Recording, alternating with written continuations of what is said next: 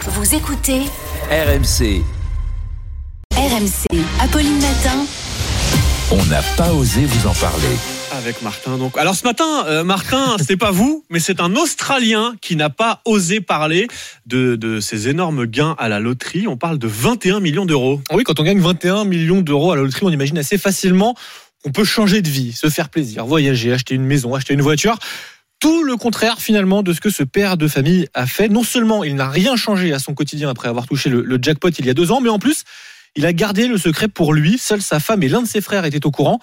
Pas question en revanche d'en parler à ses enfants, c'est ce qu'il a expliqué à une radio américaine. Il ne voulait pas en fait que ses enfants, des adolescents à l'époque, ne fassent plus rien de leur vie, qu'ils attendent tranquillement d'hériter euh, des millions gagnés par papa. Bref, qu'ils restent ancrés dans la vraie vie avec un travail. Il voulait qu'ils gagnent leur propre argent. Alors évidemment, il y a quand même eu des dépenses euh, supplémentaires qu'il a pu cacher grâce à un alibi malheureux mais très solide. L'héritage touché après la mort du grand-oncle Mmh. de sa femme.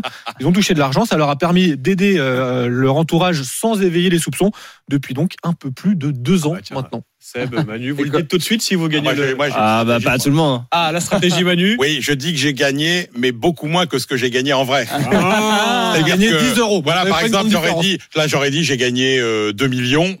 Comme ça, je, dis- je, je- je partage avec une partie de ma famille, etc. Après, on me fout la paix. En fait, il y avait tranquille. 40 autres Et puis- millions et, et il reste puis- et planqué. puis- et puis, même aux enfants, tu, effectivement, tu dis que t'as gagné, mais pas de quoi changer ta vie, etc. Le problème, c'est que tout le monde le sait maintenant. Donc, euh, tu... Et puis, voilà. Oui, c'est ça. Les bons Voilà. conseils de Manu Le Chip pour gérer ses millions. Et euh, merci Martin pour, euh, pour euh, On n'a pas osé vous en parler. À retrouver là aussi en podcast quand vous le voulez sur l'appli RMC.